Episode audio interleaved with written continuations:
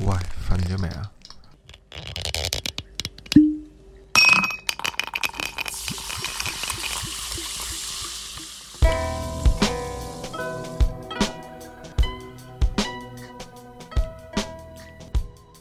喂，大家好，我係 R。係 W 咁誒，呃唔知大家睇有冇睇呢個 Zack Snyder 嘅《正義聯盟》啊？咁啊，我哋都睇咗啦，已經。我喺 Now E 上面睇嘅，我喺小鴨上面睇係啊你係睇翻版，我呢啲支持正版。啊係小鴨小鴨真係上得好快， 清唔清？啊好型。哦咁啊，今日我哋就同大家傾一傾，啊我哋睇完嘅感受究竟係點呢？啊！咁誒、呃究竟係好定壞呢？一個四個鐘頭嘅電影，史詩式嘅長度。咁啊，同埋其實呢件事都幾得意嘅，哦即係歷時差唔多幾年嘅一個運動嚟嘅，即係要用運動嚟去稱呼佢，係因為誒誒、呃外國有一班 DC 嘅漫畫迷啊，仲有嗰個 Zack Snyder 嗰個導演嘅粉絲啊，就不停就誒、呃就想就叫華納去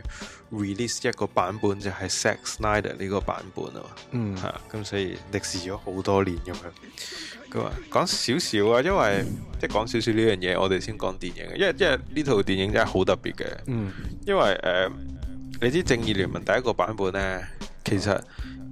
入邊有好多畫面係補拍噶嘛，啊同埋有好多畫面被棄用啊，嗯係因為《正義聯盟》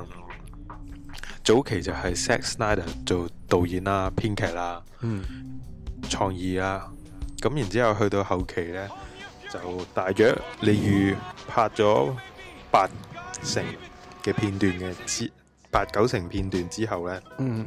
即係開始進入後期製作嘅時候呢，嗯咁、就 Zack Snyder 嗰個屋企個女就自殺。咁所以佢就本來佢諗住繼續佢嘅工作嘅，嗯，但係後尾都真係發覺唔得啦。係啊，咁啊，可能心心理上、心情上頂唔順，咁就辭辭咗佢個導演嘅工作。嗯咁然之後，華納就即刻揾咗一大班人，誒、一大班嘅誒候選人啦。嗯然之後最後就揾咗《雷神奇俠》嘅第一集嘅導演去拍。哦，即係個導演係之前拍 Marvel 嘅。係啊，係啊。咁然後誒呢、個導演就加入咗好多 Marvel 式嘅搞笑畫面啊，嘗試用一啲 Marvel 嗰啲嘅角度去去擺嗰啲誒畫面落去啦，或者啲橋段落去啊，或者啲感覺咁樣。咁所以最後嗰套《正義聯盟》有啲不倫不類嘅。咁誒、呃色調上都同 Zack Snyder 本來啲電影好唔同嘅。係啊即係其實懶係灰灰暗暗，但係好紅啊、好爆啊嗰啲，嗯係麻麻地嘅，嗯即係 I mean 本來個版本嗯係啊，即係又似 Zack Snyder，但係又唔似咁樣。嗯咁嗰個導演可能都知道，因為其實華納冇俾太多 budget 第二個導演去拍嘅，咁嗰個導演可能都知道，誒、自己或者可能未必做得好好，嗯我唔知啦。咁總之嗰個導演就冇要求嗯，佢將佢個名擺落去導演嗰一欄度咯。直情係叫即係即係冇唔係，所以嗰冇陣時上嘅時候，個導演都仲係寫住 Zack Snyder 嘅，但係佢嗰條友嗰個導演呢，就淨係落咗個名喺編劇嗰度啫。咦？呢個真係唔知喎，呢係啊，咁然後其實誒，呃同埋呢，你知道一套電影呢，起碼你賺可能三倍咁樣先叫先叫有錢賺啦，即係成本嘅三倍咁樣嗯。咁啊，你知誒、呃 Zack Snyder 本來已經拍咗兩套電影噶啦嘛，幫誒 DC 呢個宇宙。個啊第一套就係、即係我唔講再早期 Watchman 嗰啲啊，我淨係講而家就係、第一套就係超人啦，鋼鐵英雄係係咪咪啊？鋼鐵英雄啦，咁然之後第二集就係蝙蝠俠 VS Batman 啦，嗯啊唔係唔係蝙蝠俠 VS Superman 啦，啊咁啊呢兩套啦，咁但係都係收得唔好嘛，嗯咁然之後誒、呃所以其實華納就已經派咗好多人去監視佢啊，嗯慢慢，因為好驚佢再將套電影搞到好黑暗啊，然之後冇乜人睇啊，評價又唔係好好啊咁樣，所以咧喺拍《正義聯盟》嘅時候咧，其實大部分時間咧，Zack Snyder 都好似俾人監視住咁喎嗯，啊，影響咗佢個創作過程咯，啊所以有好多嘢都要焗住要改啊，要 ban 啊嗰啲咁樣。嗯啊，即係好似本來佢諗住超人啊，唔係，本來諗住 Batman，即係超人死咗，諗住 Batman 同 Louis Lane 有套有有有段愛情嘅嘅嘅橋段，但係都被 ban 咗，即係好多呢啲咁樣嘅嘢。即係當初就係咁，係啊，哇！佢本身佢個電影背後個古仔都已經覺得已經夠吸引，係啊，咁啊本來已經係咁噶啦，咁啊後尾個女嘅屋企人問題啦，女自殺死咗咁啊，遲演啊遲演咁啊，茄哩咔啦咁樣，咁然之後咧，誒上咗啦，口碑唔好啦，啲人覺得垃圾啦。嗯咁然之後，誒誒好多粉絲都知，就同埋 Zack Snyder 都都講自己有講，嗯即係上咗之後都講話呢套戲都用唔夠我唔知咩一半嘅 footage 定點，即係講咗啲咁上下嘅嘢，跟住之後啲粉絲就開始覺得呢套唔係 Zack Snyder 嘅電影，就就開始慢慢有人就話誒、要 release 呢個 Snyder Cut 啊，啊即係呢個 Zack Snyder 嘅版本咁樣。啊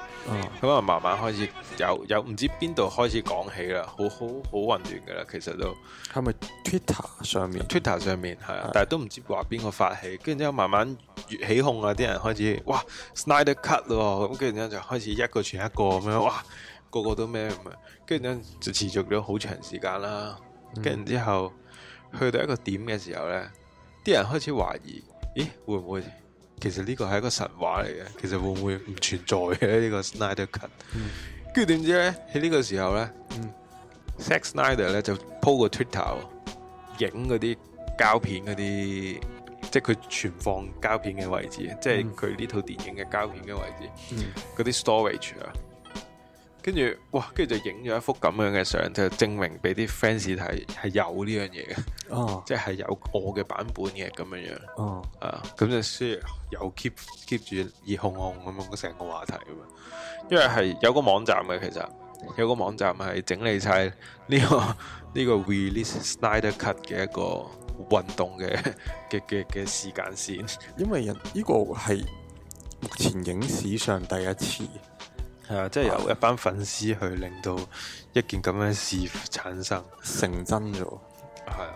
咁啊其實一年前到啦，華納就同 Snyder 傾啦。嗯傾重製版，然之後就誒、呃出一個，本來就係傾誒重製，然之後出一個院線版嘅。嗰時好似話俾二千蚊美金佢嗯去拍翻啲補拍翻啲嘢啊，去做後期咁樣，但係唔俾人工佢，就係俾二千萬嘅 budget 佢。冇人工嘅，係啊，咁然後然後誒，呃佢、就拒絕咗啦。啊咁然後 HBO Max 即係你知 Disney Plus 最近都好 hit 啦，係嘛？好多人睇啊。跟住之後 HBO 都要出一個叫 HBO Max 嘅一個頻道啊嘛，一個串流平台。咁所以變咗誒，呃佢哋都需要一啲聲勢浩大啲嘅嘢去去去壯大佢哋平台啊，吸引啲人去訂閱咁樣。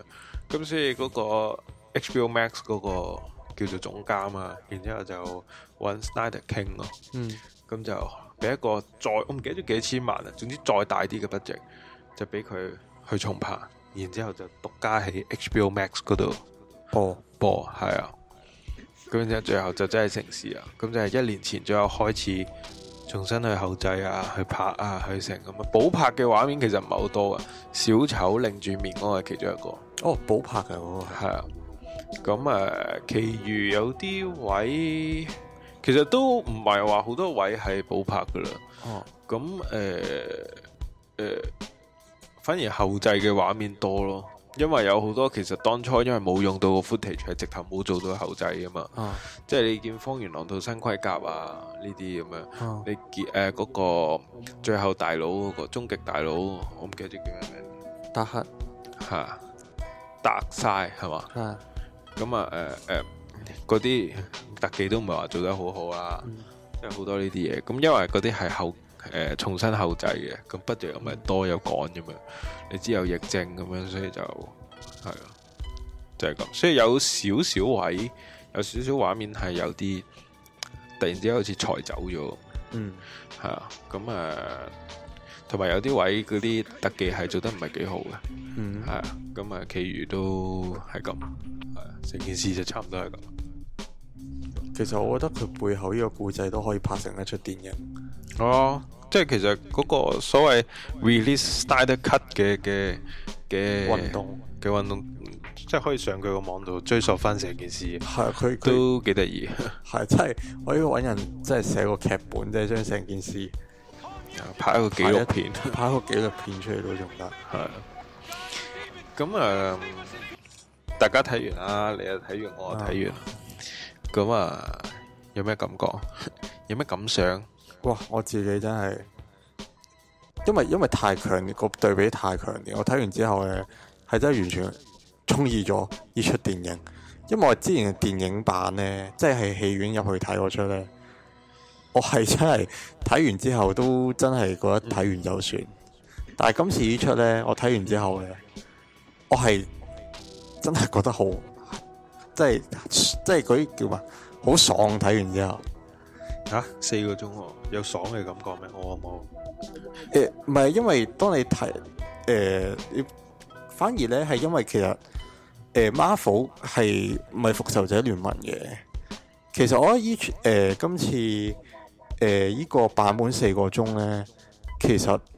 我覺得接即係復仇復仇者聯盟唔係分上下集嘅，佢只不過係類似將復仇者聯盟夾埋一齊嚟播，哦，係啊，喂，因為诶、呃我我覺得有有啲位係事實有啲拖戲嘅，哦我自己個人意見啦。哦，咁啊、呃即係好似佢哋四個鐘，我咪第一次诶同、你傾呢套電影嘅時候，我咪話我已經睇咗半個鐘，哦就頭半個鐘就有少少失望嘅，嗯有好多瑕疵位啊，我自己覺得，嗯，就好似超人大叫呢、個呢個位做咗成十分鐘，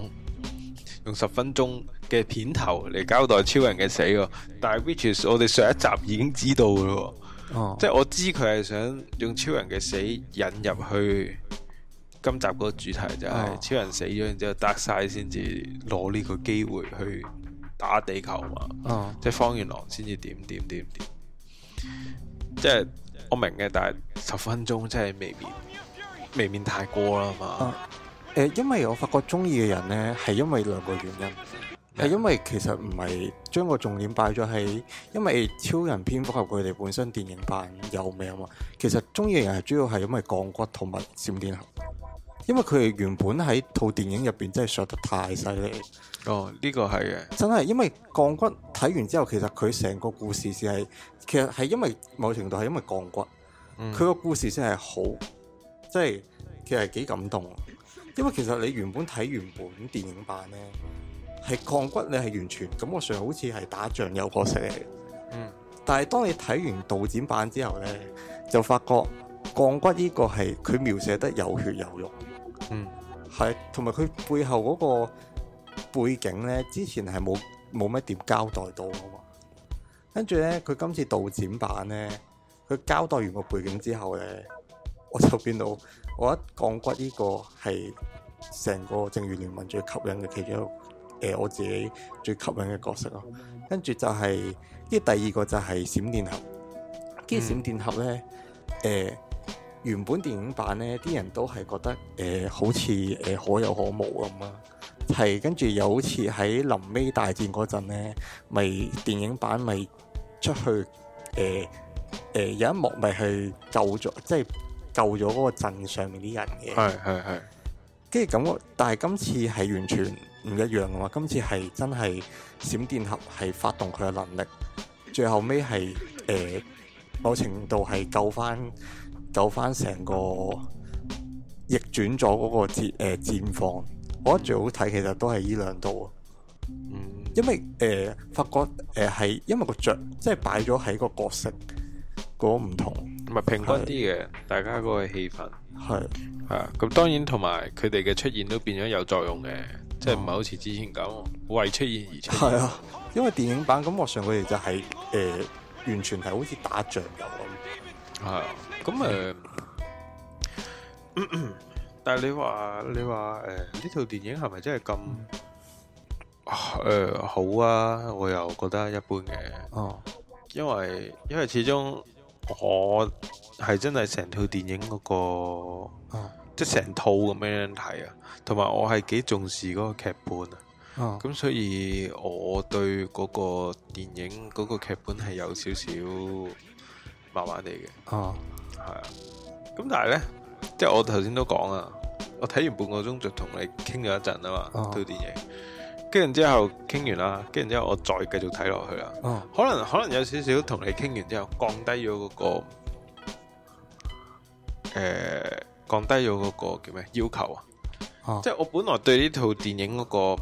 嗰、個 expectation 好大啊！我哇咁正呢套電影一定要一定係好勁啦，一定係好正啦咁樣我我覺得知點解，因為咧嗰陣時，誒、誒、我係即係知個導展版啦。其實真係我純粹咧嗰陣時食 lunch 啦，跟住唔知睇咩戲好啊，跟住見咦有個咦有個有個咩導展版喎，嗯我真係隨便撳嚟睇下，睇有咩唔同，跟住一睇。哦，係因為誒、我係因為完全係冇冇帶任何期待入去睇，嗯。咁啊，我本來係幾有期待，因為我知道呢件事啊嘛，成件事。咁啊，咁我哇頭半個鐘真係哇失望。啊咁可能調整完，即係我停一停咁調整完自己個心理質素啊，然之後再繼續睇落去，就發覺可以喎，啊可以，即係即係誒、呃又唔係話咁差嘅，哦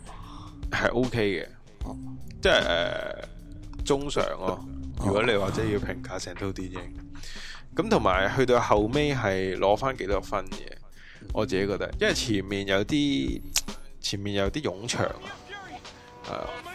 同埋我其實幾中意，我我最中意嗰個位係咩咧？嗯我好中意佢交代亞特蘭蒂斯嗰、個嗰嗰啲畫面咯，因為老實講。哦你亞馬遜同埋亞特蘭提斯都係叫做少少沒落嘅貴族嚟噶啦嘛，係啊算係噶啦嘛。哦咁誒、呃你見到亞馬遜有啲女戰士都仲用弓箭嚟打人，就知咩事啊？ 嗯咁啊，但係呢，你唔但係亞馬遜有啲感覺呢，唔係好描寫到嗰種沒落嘅感覺。嗯但係呢，你睇亞特蘭提斯呢，啲裝甲灰灰蒙蒙，嗯冇乜顏色噶嘛，好灰好綠噶嘛。嗯唔係好綠啊，係好灰添啊，係冇顏色嘅，嗯連連梅拉即係啊 Amber Heard 嗰個造型咧都係好暗淡噶嘛，同埋咧佢哋專登係披頭散髮咁噶嘛，哦連個連個丞相都係披頭散髮長頭髮噶嘛，哦咁啊你唔覺得望落去好有沒落貴族嘅感覺咩？係我好有 feel 啊！我我唯獨是嗰個位，我覺得幾有 feel，因為哦你要表達到嗰種狀態啊嘛。啊咁我覺得表達到咯。咁同埋你就係因為你個呢個貴族或者呢、個呢、個強大嘅種族沒落咗，哦所以方元郎先咁容易搶走個武俠啫，哦係嘛？如果你冇沒落，仲係好強大嘅，點會咁容易搶得走啫？係咪先？所以其實對比翻温子仁嗰個海王嗰個 setting 咧，我即刻覺得温子仁嗰個 setting 好麻麻。佢仲設設定到咧亞特蘭提斯係好繁榮咁樣喎，係嘛？即係科技五光之十城色啊！哇，仲仲好好勁啊！入邊啲人咧，仲仲話想搶翻陸地嘅嘅人嘅嘅嘅嘅嘅地方啊，要做做咩咁樣？即係我覺得好似唔係咁喎。本來我覺得，雖然我呢一個 Zack Snyder 嗰個嗯編排我覺得好好，即係你就係要沒落，所以先靠誒、呃即係水行俠呢個咁嘅角色，即係亞特蘭提斯同人類之間嘅橋梁，然之後再重新振作翻成個種族咁樣先好睇啊嘛！嗯即係好似温子仁嗰、個，哇！你已經咁勁咯，啲科技一夜打死人咯，跟住又又又又點又點咁樣，跟住你就即刻吓，咁水行俠嘅作用係咩？即係攞翻個皇族，跟住嗯跟住好似冇咗冇咗原本嘅嘢，我覺得差啲咯。佢正義聯盟係發生喺水行俠温子仁嗰出嘅時間線之前定之後？誒呃 suppose 係之前嘅，但係佢就當咗係一套獨立電影拍。D.C. 誒、即係華納都唔需要佢去考慮任何關於正義聯盟嘅元素咯，叫佢拍翻你自己想拍嘅嘢就得啦。我怪唔知啦，因為其實就係、即係睇亞特蘭蒂斯嗰度，即係誒、係即係今次正義聯盟咧，係就係、嗰個落差咧。係啊，温子仁嗰個係係真係係係係閃靈靈，成係個啊人就閃咪咯。但係呢個暗淡淡係就係咁，咁我覺得我覺得 O.K. 喎，我誒覺得有 O.K. 啊幾有喎 feel 嘅，其實係係啊，唔係因為你先成件事通啊嘛。哦，點解佢會出現？點解要依靠佢？點解要揾佢做王？即係呢啲嘢先有原因啊嘛，係嘛？因為感覺上温子仁嗰個版本嗰個唔似亞特蘭蒂亞亞特蘭蒂斯啊咯，似一 個感覺上好似嗰啲外太空嗰啲千嗰啲嗰啲，有冇睇過一出叫誒咩、千星之城星際冇咁樣？冇，都係成個城市都係閃靈靈，嗯，咁啊，呃咁啊，另外另外就係蝙蝠俠嗰個角色咯，冇咁即係似翻個領袖嘅，Ừ. 嗯啊，不過我到而家都唔係好明，即係有好多位咧，我成日覺得，喂，大佬唔好咁啊，即係好奇怪，即係例如好似誒個管家。哦， Alpha 咁，蝙蝠俠打緊仗，即係之前前面咧、啊一路以嚟，就算 even Batman vs P 誒、Superman 咁樣，嗯，阿 Alpha 都係一路係蝙蝠俠打仗，佢就陪起左右噶啦嘛，一定會出招，一定會出手幫手噶嘛。嗯，但係咧今集咧打大佬嘅時候咧，蝙蝠俠成班人喺度打大佬嘅時候，Alpha 喺度整車喎，跟住然之後 Superman 走入去揾佢喎。 你明唔明啊？即係吓，唔怪之佢哋打輸啦。一開波原來少咗個人， 原來有個人走咗去整車，哦，即係我覺得呢個位好奇怪咯，有少少唔通順啊，係咪先？如果今次其實，但係其實今次有一個位咧，嗯我係自己嚟講咧，係係反而即係四個鐘即係最新嗰個，我係自己覺得唔係幾 OK 嘅，係，就係佢執走咗 Blackpink 嗰首歌，哦係 係呢個 咩？呢個唔係好關事。 咁啊，因為其實我好中意嗰幕嘅，嗰幕咧係阿係阿阿阿閃電俠翻翻自己屋企，即係自己嗰個基地。嗯，跟住誒、呃即係蝙蝠俠啊，阿 Bruce Wayne 坐咗喺度，係啊，跟住播 Blackpink 嗰首歌，我覺得成個嗰個係好搞笑，但係佢今集係冇咗，哦，算咯。咁啊，唔係個人喜好啦。咁啊，誒、第二個位我覺得奇怪就係、我覺得過分弱化蝙蝠俠都仲係有啲位，即係我知蝙蝠俠弱化係誒人，我知嘅，哦，但係有時有啲位我覺得可以再，始終佢都算係一個英雄啊，咪整勁佢少少咯，係咪先？即係嗰啲誒女魔啊，即係有翼嗰啲咧嗯，你打佢都算係流羅嚟噶啦嘛哦，嗰啲嘢。但係蝙蝠俠咧打一隻都好似想 但係攞咗佢條命咁喎，好似打一拳都冇力咁喎。跟住同埋你蝙蝠俠 suppose 好敏捷噶嘛，係哦一打嗰啲嘢咧即刻好似轉身 都轉唔切咁。好似好似硬係棘住咗啲系嘢，啊，我話 吓蝙蝠俠嚟喎，喂，不如你冇出嚟 啦，大佬 我，見到蝙蝠俠打嗰陣，我都覺得有啲尷尬，咪咯，喂，不如不如你坐喺架車入边算啦，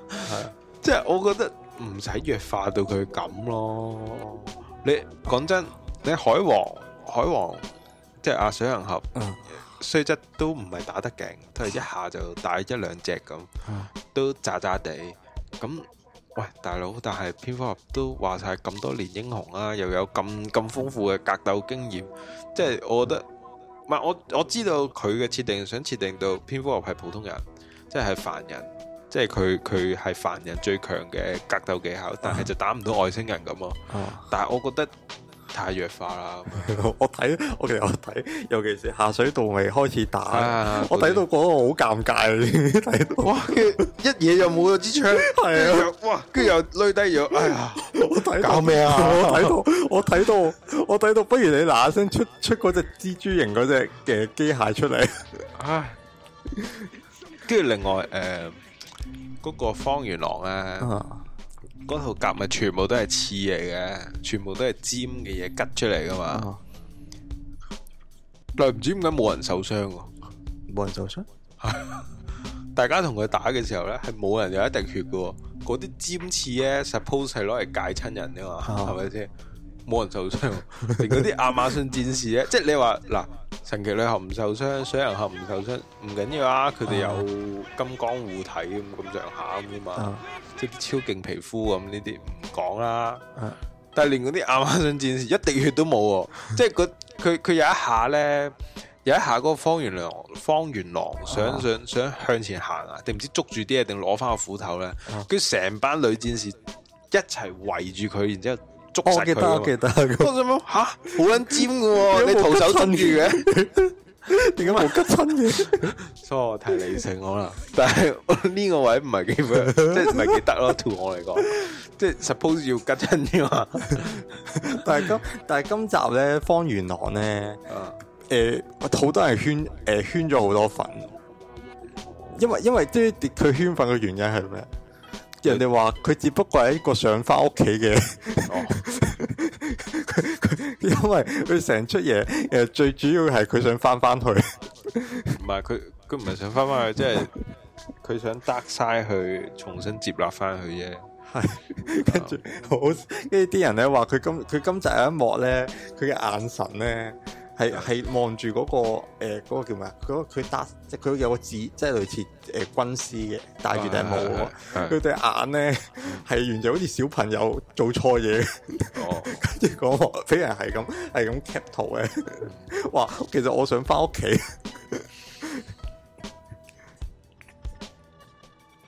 不過啊，sorry，我頭先食得太 飽。咁啊，誒、不過誒、即係頭先講講咗好多嗰啲鳩嘢啊、搞笑嘢啊。冇 b a c k p 咁但係其實其實即係唔係即係唔係話全踩嘅，即係踩好似踩咗好耐，只不過將衰嘢擺喺前頭啫。其實佢都有好多嘢做得好嘅，唔係即係我覺得都講啊，即係其實我睇晒成套嘢，雖則一開始我睇嘅時候係麻麻地，但係睇晒成套之後，我覺得整體嚟講都算中上嘅套電影，嗯係啊，因為又學你話齋，即係首先鋼骨嘅感情嘅刻畫啊，誒、閃電俠嘅一啲性格嘅描寫啊，哦呢啲係做得好咗好多嘅，因為呢兩個係新角色嚟噶嘛，你要喺呢套戲入邊 show 到俾人睇，你先代入到啊嘛。其餘嗰三個角色唔講啦，係咪先？本來已經有獨立電影啊啦，嗯蝙蝠俠都算嘅，半套獨立電影啦，係咪？嗯，咁啊，即係所以呢個位係 O K 嘅，同埋佢連同阿 Iris 嗰個相遇嗰個畫面，我其實我覺得都有有意思嘅。啊有意思嘅，係啊，即係起碼誒、我哋喺嗰一個畫面意識到佢嘅反應好快啦，佢係可以留意到好多身邊嘅嘢啦嗯，同埋佢誒有即係夠正義啦，佢會救人啦，係啊，即係你唔係透過嗰個畫面，你唔會知道呢啲嘢噶，你會知道佢係一個好快嘅僆仔咯。但係你唔會感受到佢有幾想救人啊，幾想做英雄。但係嗰一幕，你會 feel 到佢係時刻留意住身邊嘅嘢，好敏鋭之餘，嗯佢、又好正義，係想救人咯。嚇、所以則個係佢中意嘅女仔，佢嗰一幕咧，咪衝咗去救女仔嘅係。佢嗰點玻璃嗰下咧，我覺得好型。嗯，我自己好中意嗰一幕。其中一其實閃電俠咧，誒、係人哋統計過係用得最多慢動作，我哦咁梗係一定要慢動作啦，大佬呢、個冇得講。係啊。佢尤其是嗰下篤咧，哇！成個勁型，咁啊，誒、其實咧，你知唔知閃電俠嗰、個今次嗰個跑步動作咧，係參考咗冰舞。哦，我我知我知，係啊係啊，啲人其實就覺得呢個跑步動作就麻麻地嘅，啊有啲人，但係我覺得 O K 啦。你點跑得咁快，唔通真係正常跑步咩 係咯。同埋佢呢個動作幾型，我知。 ？O K 嘅，O K 嘅。咁啊，你記唔記得誒超人復活啦，嗯，跟住然之後誒、呃大家喺度諗住誒同佢即係喚醒佢嘅記憶嘅時候呃咧，嗯或者佢嘅意識嘅時候咧，嗯跟住然之後打打打打，跟住打到最後蝙蝠俠啊唔係 Superman 走咗啊嘛，嗯嘣一聲跟住飛走咗啊嘛，嗯攬住阿 Louis Lane，跟住然之後阿阿水行俠同埋阿閃電俠咪瞓咗喺度嘅，瞓咗喺條樓梯度嘅。嗯跟住之後，水行俠咪無端端伸隻手指出嚟指住佢嘅，嗯，有一幕咁噶嘛。嗰一下我，哇！做咩？我以為佢想攞電，我以為冇電想叉電，但係我我個指住佢，跟住然之後，阿閃電俠又係咁瘋狂講 sorry sorry 咁樣嘛。但我心諗吓，其實閃電俠做錯咗啲咩咧？嗯我完全我完全唔 get 咯嗰一個，佢佢有做錯嘢，乜佢冇做錯嘢啊？係鋼骨無端端啟動嗰個攻擊嗰個系統啫嘛，嗯閃電俠都冇做任何嘢，係咪先？係係咯，所以我都唔明，無端端水人俠話唔肯指住佢咁樣，好似最衰都係你咁啊。哦，嗰個其實跟住然之後，閃電俠就哎呀，唔好意思，唔好意思，我唔係好明覺得。其實嗰個都係有啲怪怪地，係咯。嗰幕都有啲怪怪地。即係你話指住鋼骨就話啫，喂佢無端端開支槍咁，人都打人啦。我記得嗰陣時我睇嗰幕我都係有啲懷，即係有有啲少少有啲突兀。係。咁啊誒，我覺得誒神奇女俠擋子彈好型嘅，哦，係啊，擋子彈好型嘅，但係我唔中意佢識飛咯。神奇女俠識飛，係，你諗下又喐得快，閃電俠咁快喎，差唔多，跟住打又勁，嗯，又大力，又識武器，又嗰個真真言成熟，系啊，跟住有把劍，有把唔知乜柒劍，有個盾牌，咁基本上係無所不能嘅咯。再加上佢嘅咩格鬥技咁樣，嗯咁嘅移動速度，咁嘅跑步速度係咪先？仲要識飛啊！哇， 冇得輸啊真係，太屈機啊真你有係。冇睇到咧？神奇女俠最新嗰出一九八四，未睇未睇，佢你睇咗啊嘛？我睇咗，因為睇完今次之後咧，我覺得一九八四咧，完全係神奇女俠今次誒成出戲咧好強啊嘛，嗯，成個設定，呃但係一九八四咧，弱化咗。你感覺上係好似一個神去打人咁，哦，嚇即係你覺得佢勁得滯，喺係一九八四入邊，誒呃係俾人係係啊削得好犀利，哦就即係削弱咗個能力。係啊削得好犀利，哦，唔係咁，但係嗰時八零年代啊嘛，係即係都未係。因為佢個對手係真係普通人嚟嘅。唔係，但唔係唔係有超能力嘅咩都，誒、炮有其實佢有兩個對手嘅，炮女係有超能力噶嘛？炮女佢個超能，咦佢嘅超能力係因為嚟嚟自佢 copy 咗某程度誒、copy 咗神奇女俠上佢自己嗰度，再加另外一個誒、另一個反派賦予佢嘅炮女一啲能力，哦，咪係咯，係咁咁都唔係普通人啦，係已經有神奇女俠嘅能力噶咯，其實。咁點會普通人啫？呃誒唔係因為我最誒、呃因為佢其實炮女算係第二反派，最主要係第一反派嗰個，因為佢就真係普通人。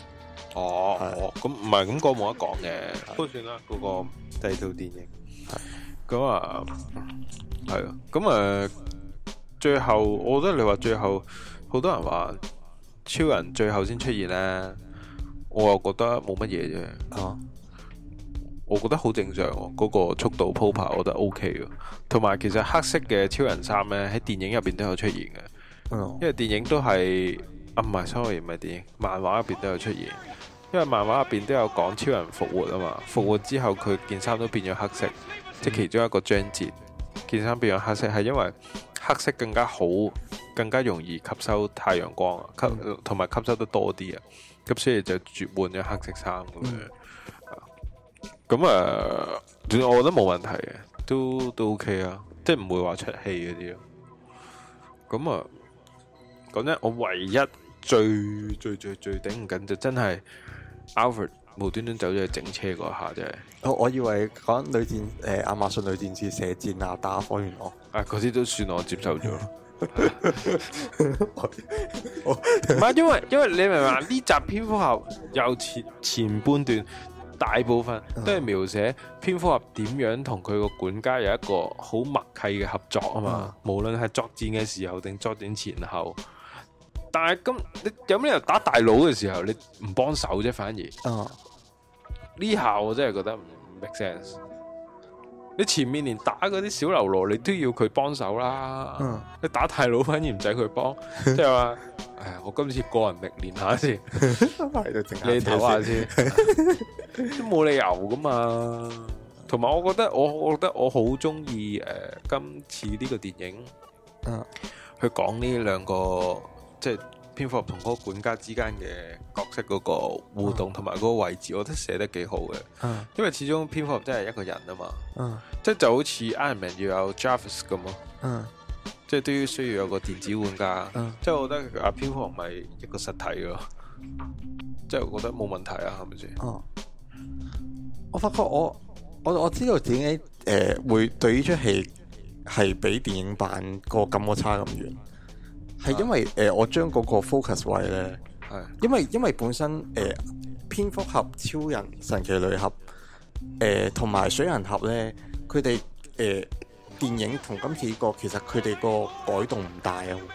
因係為我自己將嗰個 focus 位擺咗喺鋼骨同埋閃電俠身上，嗯，我就係啊你又講啊，係啊，所以我就覺得我我變咗好似誒睇咗出新戲咁啊。因為佢哋哦佢哋之前係冇出誒、呃就好似睇新一出新戲咁睇嘅。哦，係唔係同埋同埋你對你都有講，你對佢 expectation 唔係話十分高啊嘛，嗯係啊，因為我對佢 expectation 真係好高嘅，嗯因為我之前可能睇咗好多嘢咁啊，好即係有啲期待咁啊。不過算啦，我睇完之後啊咧，我都幾覺得啊，嗯我幾覺得華納唔會再俾 Zack Snyder 拍嗯 DC 啲英雄啦。嗯我自己覺得， 因為 因為其實係呢套係真係 for 粉絲嘅電影，但係唔係話一個好適合市場嘅電影，同埋個反應都唔足以反映一切嘅。嗯。系啊，因為戲院係同埋串流平台係兩樣嘢嚟嘅，嗯系啊。因為有好多人覺得，哇，今次拍得即係好多人覺得好好啦，即係你都覺得好好啦。其實我覺得係因為，其實我覺得好係因為有有有有個對比喺度，哦，係係係，同埋 即係有好多人覺得好好，但係有啲人直頭講到，唉掂啊，今次一定會可能揾翻 Zack Snyder 重重掌翻呢個 DC 嘅成嗯我，但係我覺得唔會，我覺得唔會。同埋羅伯帕特神嘅嘅蝙蝠俠都拍緊啦，即係基本上你重重啟所有電影其實係勢在必行啦。嗯係啊，同埋其實你揾咁多人去去去掌管件事咧，其實唔 work 嘅。即係好似 Marvel 咁成功，就係因為誒、呃有誒、呃有一個人喺度掌管晒成件事啊嘛。誒嗰個叫咩啊？好出名嘅係啊，叫唔記得咗叫 Cal Calvin Fisher，我唔記得咗啦，好似係我唔記得咗叫咩名。咁啊，總之即係你要有一個人去統領成件事，所有嘢都係佢話事，佢佢佢馬首是瞻咁樣。你先可以咁完整去去講一個故事出嚟，好難嘅。點解正義聯盟咁失敗就係、因為成個華納嗰個管理層嗰個混亂程度，令到你呢個講一句，嗰、個講一句，咁基本上即係一般大公司嘅錯誤結構嘅擺位嘅問題咯。所以咧啲人成日話 DC 最大嘅敵人唔係 Marvel，係華自己納咯，自己係所以冇啦，唉係係同埋有好多嘢係你唔去到毀滅咧，你唔識得，即係你唔會能夠有一個重生咯。嗯就好似 Marvel 咁樣，你係真係嗰時 Iron Man 收唔到就破產㗎啦嘛，即係票房唔好哦啊，就破產咁樣。你係去到一個咁樣浴火焚身嘅機會，你先至浴火逢生啊嘅機會，你先至會有一個咁樣樣嘅嘅嘅嘅咩嘅啫嘛啊，嘅覺悟，然之後先至有之後嘅一系列嘅嘢啊。 Iron Man 係 Marvel 嘅里程碑嚟。系啊，系啊，系啊，所以诶，羅伯堂你對佢哋好重要嘅點解？啊睇佢哋每年嗰個影相個位排位，佢就係就見到。講真，同埋唔係佢做都唔會有人做得咁好。就好似哈利波特，如果唔係哈利波特啊，邊個做嘅話就冇咗個感覺。系，所以犀利嘅，系啊。不過整體嚟講，今次都好嘅電影，因為我幾中意佢背後嗰個故事，即係佢將所有英雄係比喻成神，然之後所有英雄嘅背景神話化，嗯然之後去再去講一件事，咁我覺得係都 make sense 嘅，因為佢你有冇睇佢古代嗰個戰爭咧？又有宙斯啊，有呢樣哦，嗰樣啊有有阿綠燈俠都 有，系啊，咁、個綠燈又俾人秒咗。係打咗兩下死鬼度，死鳩咗啦。跟住之後咧，隻戒指咧，仲有一秒咧，咪停留咗嘅啊。我覺得佢想飛去得晒個手上嘅，啊因為佢夠強大，佢意志亦都好堅定。啊但係可能臨尾嗰時 sense 到，即係佢一個得晒一想捉住隻戒指嘅時候咧，可能 feel 到佢嗰個邪惡意圖啊嗯，跟住就即刻飛走咗。啊！因為如果唔係，佢唔會停留咁耐嘅。我覺得佢係想飛去搭晒個手指度，因為你你記唔記得綠燈俠係點樣誒、呃延續嗰、即係點樣承承繼嘅？係嗰隻戒指係有靈魂嘅嘛，少少少少叫靈魂嘅嘢啦。跟住之後就係、你係呢一任嘅綠燈俠嘅戒指嘅持有人啦。跟住到你死咗嘅時候呢，隻戒指就會離開你嘅手指，然之後就自動飛去下一個佢認為適合嘅繼任人嗰度咯。哦，跟住之後就就會俾佢咁樣樣咯。嗰陣時係 Deadpool 做嘅嘛，嗰陣時係，所以我覺得嗰一下我覺得幾有意思嘅。咁啊，咦，咁某程度其實今次正義聯盟最初始嘅成員齊晒嘅，火星獵人、綠燈俠再加本來好似唔係話，本來話唔係火星獵獵人嚟個諗住，係邊係本來係諗住啊啊邊個咧？DC 仲有一個角色嘅喎，仲有咩角色啊？DC DC 真係唔熟 DC，綠燈俠曼哈頓博士咩啊？Watchman 呢啲嚟嘅喎，另一件另一個另一個與即係另一件事嚟嘅喎，嗰啲係嗰啲係反英雄嚟嘅喎，反應我即係唔係正正式係英雄嗰啲，即係唔係正義聯盟呢個系列嗰啲嘢嚟嘅。哦，係咩呢？我記得係本總之本來唔係火星獵人嘅，啊本來係第二個角色嘅，第二個英雄嘅。哦咁然之後後尾就華納唔俾啊嘛，DC 唔俾，因為火星獵人嗰啲都好似係重拍㗎。啊啊，DC 唔俾咁，所以就算就就咁啊。Zack Snyder 就火星獵人咯，咁 即係好似臨時拉夫咁樣少少，我覺得係啊。係邊個咧？我唔記得咗。我真係唔有我我識我我 DC 識嘅已經係細套電影入邊，唔記得咗，真係唔記得咗。是但，咁啊，係咯，即係整體嚟講都都都好睇嘅，係啊，佢嗰、個嗰陣時，我覺得佢外國嗰咩爛番茄嗰個咩指數嘅，嗯佢、電影版同今次嗰個誒導剪版超越係差，咁啊，同埋太多 fans 支持呢件事啊，超多 fans 支持，根本 就係咯，其實因為我係因為我係完全唔知，我真係上去撳落嚟睇啦。跟住我睇完之後，我覺得好好睇，跟住再揾翻即係成即件事係成件事係點啦。跟住先知原來係經歷咗咁多嘢，嗯，係幾特別嘅呢套電影，係影啊視人哋話影史上第一次係粉絲向成功。係啊，我我跟住我知唔知我完咗之後，我諗咩啊？可唔可以鐵達尼號拍一個李安納度唔好死嘅版本？咁啊，大家快啲去睇下《正義聯盟》咯，啊，去 HBO 嗰度，咁啊小鴨都得。咁啊，會我我又唔會建議人睇 翻，係咁啊去 HBO 嗰度睇咯，去 Now E 嗰度睇咯哦，咁啊睇下究竟呢套嘢有咩龍料喎啊， ，OK 嘅，即係我我哋都推薦嘅，係啊唔好抱期待去睇，你就會有期唔待。係唔係，都都可以有期待，即都唔差嘅套電影，只不過我自己可能要求太高嘅，一一開始嘅時候。啊，都都好睇嘅，都係好嘅電影嘅。但係唔好當佢係正常英雄片睇咯，佢係神話化咗啲英雄，同埋有少少好似誒黑暗啲咯，佢描寫嘅故事啊同埋嗰個畫诶嗰個背景哦吓，成個基調都係黑暗啲嘅，哦，同埋好多暴力美學，我覺得幾幾好睇嘅，誒有冇睇最後斬尾頭啊嗰啲 Wonder 嘢， Woman 斬頭啊？即係嗰啲咯，好多呢啲嘢，係啊，大家得閒都睇下啦。係咯，好，我哋今日講到呢度啦，好，好下次就見咁先，拜拜拜拜。